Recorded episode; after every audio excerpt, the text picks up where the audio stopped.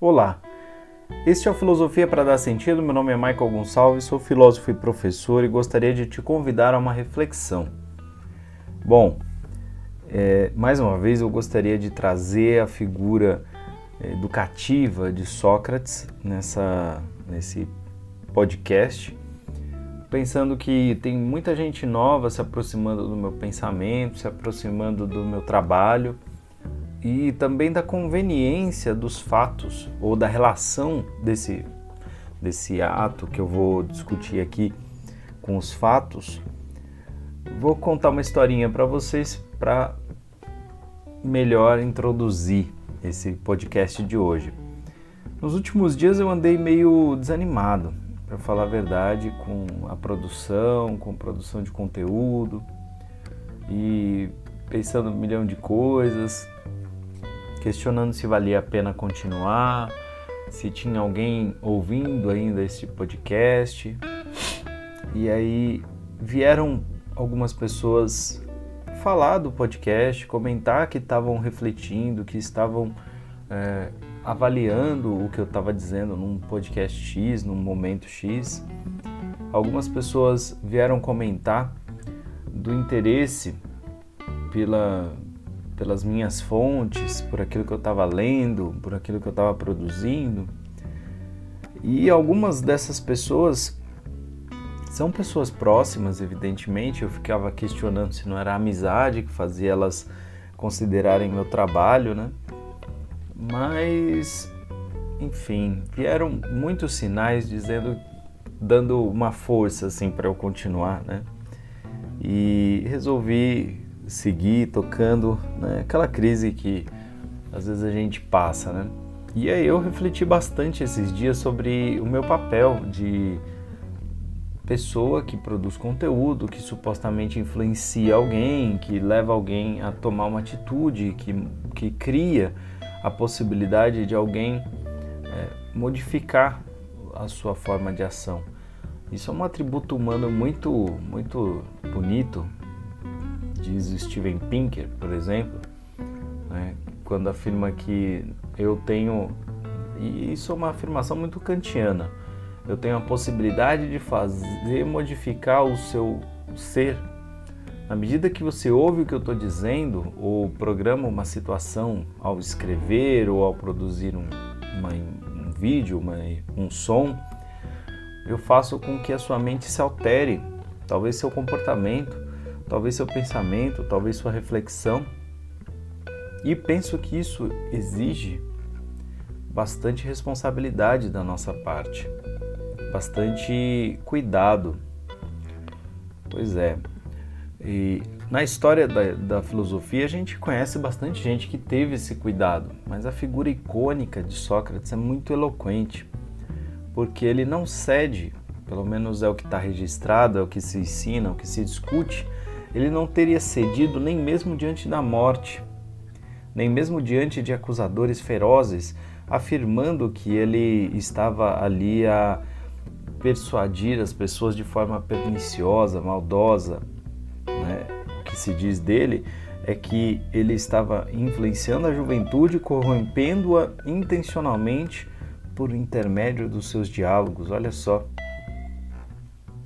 Ele foi colocado diante de 500 jurados para poder se defender de acusações que eram para lá de estranhas, né? para lá de levianas. A grande verdade é que ele precisou se defender pelo fato de que produzia nas pessoas reflexões, produzia nas pessoas dúvidas ensinava métodos e algumas pessoas seguiam esses métodos. Interessante, né? Que parece, falando assim, parece o papel do influenciador. Né? E esses dias a gente viu algumas pessoas que têm esse poder de influenciar, né? um político e um podcaster. Isso me fez pensar muito no meu papel, né? pensando como podcaster fazendo apologia ao nazismo. Né? Enfim, eu comecei a ler algumas coisas e logo vieram artigos discutindo sobre a, a importância da responsabilização dos influenciadores. É lógico que quando alguém comete um crime, que é muitas vezes a apologia ao crime, essa pessoa deveria ser punida, independente da situação. Não precisa ser ou não ser influenciador. Que surge uma questão, o influenciador ele está acima da regra, fora da regra, e é lógico que qualquer influenciador, né, não estaria acima da, da regra, mas talvez aqueles com mais fama, é bem provável que esses sim tivessem alguma regalia, porque eu não, não consigo imaginar que se eu falasse alguma coisa realmente é, terrível, que eu não seria denunciado e punido, porque eu, o que, que eu valho, né? Eu sou mais uma pessoa, enfim. Agora, algumas pessoas que têm milhões de seguidores, que têm centenas de milhares de seguidores, essas começam a ganhar um poder que é parecido com o poder monetário, né? o poder da visualização, o poder da visibilidade, que, a gente pode supor talvez um pouco, um pouco efêmero, perigoso, efêmero no, em certo sentido, mas eu, eu tendo a imaginar que, que essa discussão da responsabilização do influenciador ela remonta bastante ao episódio do que aconteceu com Sócrates, porque era isso que ele fazia. Ele ele estava sofrendo a responsabilidade, sim, daquilo que dizia. E isso deveria acontecer em toda a sociedade, que as pessoas fossem responsabilizadas por aquilo que fazem, por aquilo que dizem. Mas naquele caso, ele não só era responsável por aquilo que ele fazia, mas também por aquilo que todos os outros faziam. Todos aqueles que faziam alguma coisa motivado, orientado, ensinado por ele. Então era um julgamento simbólico também, um julgamento da atitude, o que de fato parece parece ter ocorrido muitas vezes na história, né? como no julgamento de Nuremberg, que a gente vai observar a tentativa de punir é, não só pessoas, não só os, os que restaram do nazismo, que eram de alto escalão, mas a própria mentalidade nazista estava em julgamento, é, o simbolismo que estava em jogo ali, né? Então, é lógico que nessa, nessa questão em particular do nazismo, que a gente já sabe, é, é a representação, é a materialização da xenofobia, da homofobia, da violência é, baseada em termos raciais, em termos é, étnicos, em termos de superioridade de um tipo de humano sobre outro, o que é horrendo e não, e não suficiente da apologia da da extinção do diferente, né? o que resultou na morte de muita gente. A gente precisa lembrar. Recentemente fiz um vídeo falando sobre a memória das vítimas do Holocausto e na outra semana a gente está aqui vendo as pessoas terem que voltar a discutir sobre isso. E a realidade é que muito pouco, muito pouco de punição tem as pessoas que falam dessas barbaridades, desses absurdos. A gente vê, a gente viu, não faz tempo a gente lembra de pessoas produzindo propagandas políticas de Estado com referências nazistas e o qual foi o resultado, né? Para muita gente, esquecimento, oblívio, né? Mas vamos ao que interessa aqui. Vamos à acusação de Sócrates e vamos refletir sobre a figura de Sócrates e o papel do influenciador, a, a importância do influenciador ou o significado do influenciador. Sócrates tentou rebater aquelas acusações que fizeram contra ele, né? que eram de que ele estava ensinando as pessoas a não adorarem os deuses, estava corrompendo a juventude e que fazia isso de forma intencional, né? E que ele mesmo era, era, era um, um sujeito perigoso, né? Por isso, exatamente por isso. Então, ele, ele vai falando assim, né? Que ele não era herege, que ele não estava falando, não falava contra os deuses e nem mesmo incentivava ninguém a desacreditar dos deuses. Ele também afirma nunca ter tentado corromper a juventude de Atenas, apenas é, percebia que alguns jovens de família rica e com tempo bastante livre, né, tinham imitado o método dele e desmascarado algumas figuras públicas. E esse é o problema. O problema de Sócrates não foi ter falado de uma ideia simplesmente, foi que essa ideia mexia com figuras públicas importantes, desmascarava essas figuras. Eles queriam manter seu privilégio. Né? Atitude bem parecida, né? a ideia da manutenção de um privilégio ou da, do estabelecimento de um privilégio em detrimento de outro. Esse é argumento base do nazismo. Né? Enfim, e aí ele diz né, se ele, que se ele havia corrompido alguém, não havia sido com intenção de corromper, pois não via nenhum sentido né, em exercer deliberadamente uma influência nociva sobre quem quer que seja. Né? Então ele pensa que havia possibilidade de haver corrompido algumas pessoas involuntariamente, o que soou para muita gente uma confissão. Mas é, ele pensa que o procedimento correto seria advertir de maneira discreta e não submetê-la a um tribunal. No caso de apenas estar incitando as pessoas a debaterem e que isso fosse uma corrupção. Olha que loucura, né? Quando você ensina as pessoas a pensarem por si mesmas, a enfrentarem os poderosos, parece que você é que é o corrupto, o corruptor. Isso me faz lembrar de uma outra bandeira que uma das pessoas que falou aí, né, de, do nazismo, né, o Kim Kataguri, ele empunhou muito tempo a bandeira do escola sem partido, né, e agora é, é curioso dizer que não há ideologia em certas posições, porque você não você não debate, mas certamente sou ideológico que, ao extinguir o debate, qualquer que seja ele, a posição de alguns se sobressaia, né? Alguns discursos não se materializem e não haja enfrentamento de algumas pessoas que têm seus poderes.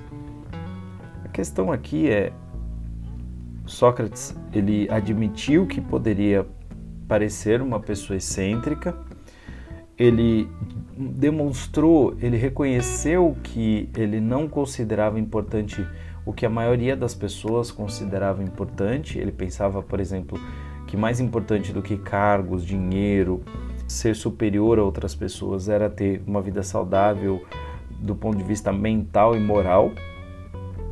E que ele tinha um compromisso com a filosofia. E aí está um ponto, né? O Sócrates ele era um influenciador, sim. Ele é, do ponto de vista mais responsável que possa existir. Ele acredita que a filosofia é transformadora na medida em que ele está ensinando as pessoas aquilo que ele acredita que se, seja bom. Né? Nietzsche vai questionar depois se isso realmente é bom. E outro dia eu li um, um texto de um camarada falando que isso era que essa, esse questionamento do Nietzsche era uma, uma coisa que atrapalhava o desenvolvimento moral do homem contemporâneo. Não vejo dessa forma. Eu penso que a gente precisa questionar qualquer coisa, questionar.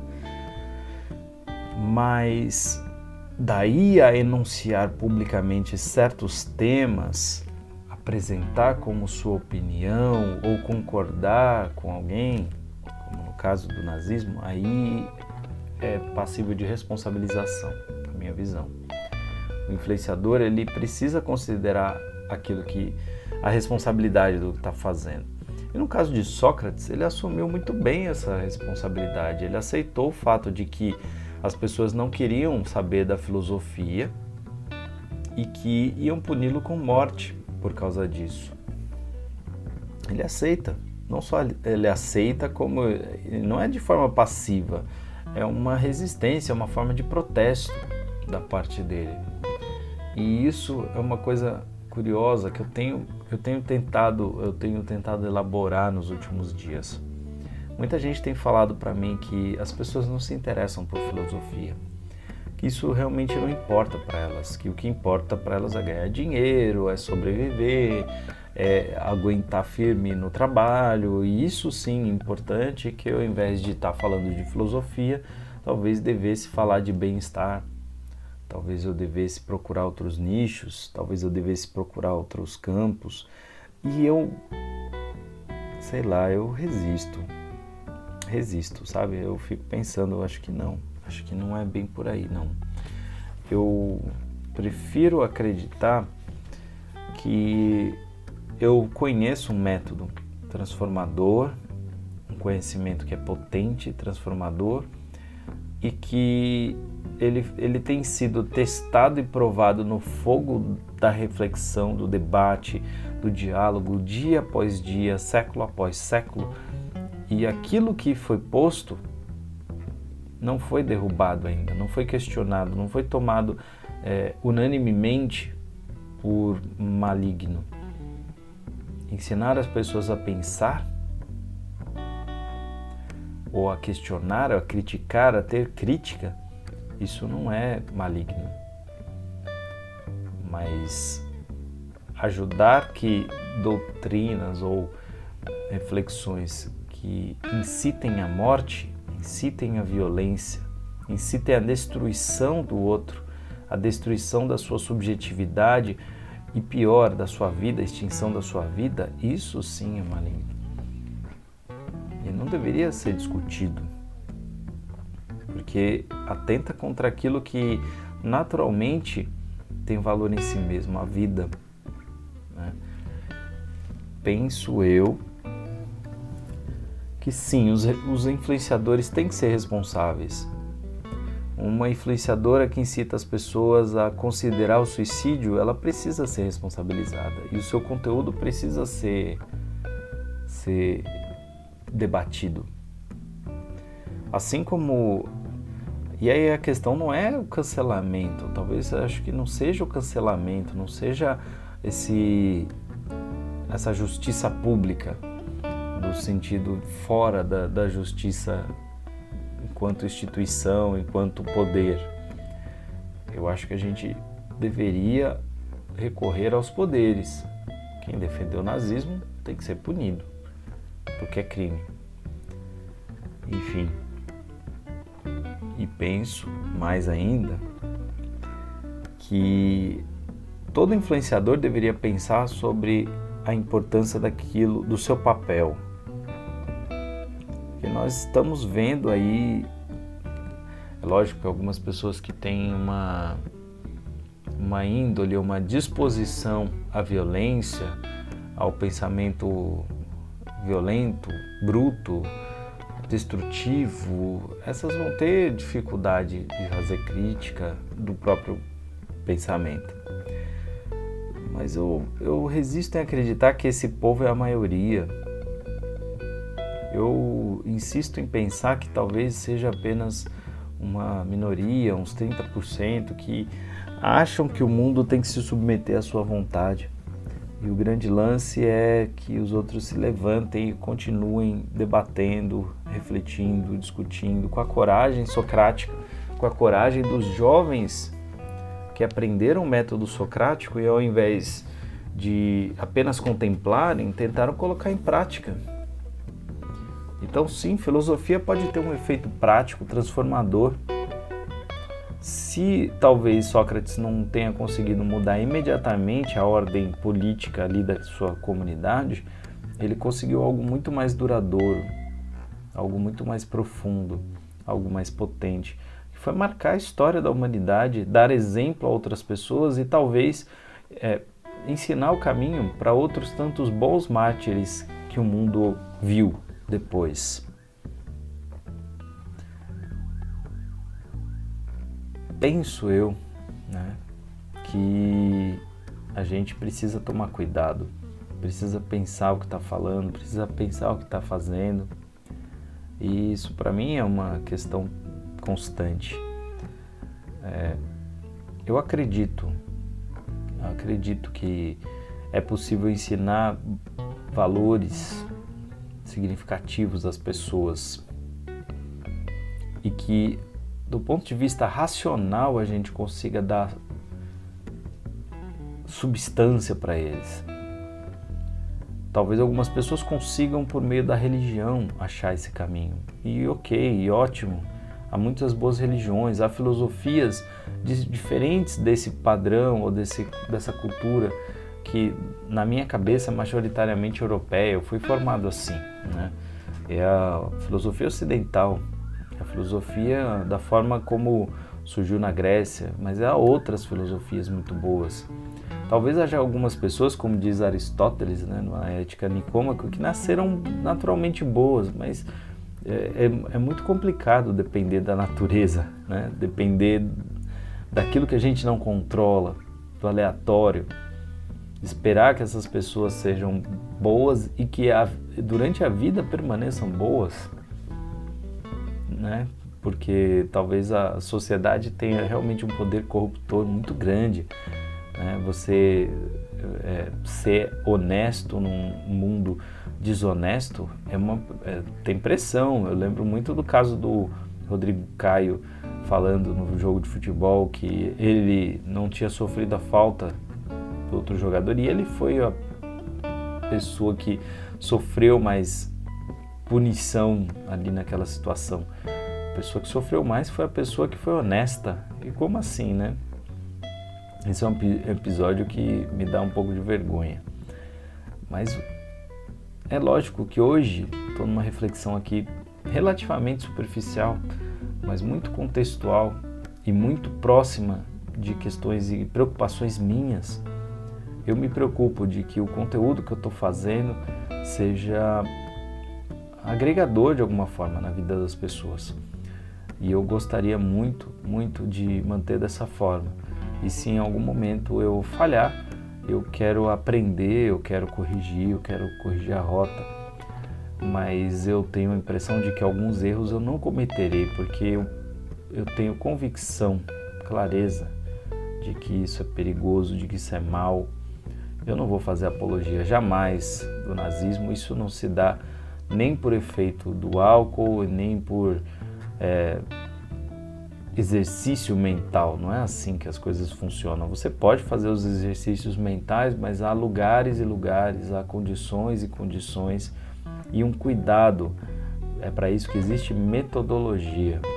Você faz as coisas de qualquer jeito, então sofre a pena por isso. Sofre a pena por fazer de qualquer forma. Então, eu gostaria de te convidar a essa reflexão e pensar bem né, sobre os papéis, sobre o que, que a gente está construindo, sobre o que filosofia produz, sobre o que um filósofo deve fazer, sobre o que um influenciador deve fazer. Qual é o papel do influenciador? É moralizar? Pois é, a mesma pessoa que defender o nazismo é uma pessoa que defende constantemente a moralidade ou a moralização da sociedade. Então é, é, é, complexo. A gente precisa lidar com isso de forma muito complexa e talvez menos cheios de certezas, mais dados às dúvidas, mais dados aos diálogos e a capacidade de buscar compreender melhor o que o mundo está tentando, né, o que o mundo está precisando. A gente está bem cansado, a gente está bem esgotado já com todo esse contexto, com pandemia, com o mundo do jeito que está. A gente precisa se ancorar em alguma coisa. A gente precisa se ancorar em algumas alguns bons exemplos. E talvez Sócrates Seja sim um bom exemplo. Alguém que acreditava no que dizia, leva até as últimas consequências e espera que o tempo prove se ele estava certo ou não.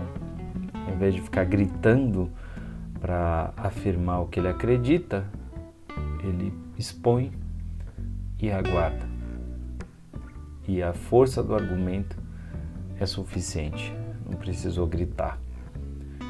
Bom, espero que tenha sido significativo, tem muito desabafo nisso aqui, tem muita conversa até de entre amigos às vezes, né? Parece um, uma conversa que eu teria com amigos, mas eu gostaria muito que isso fizesse sentido, tivesse algum significado para você, fez sentido para você. Até mais.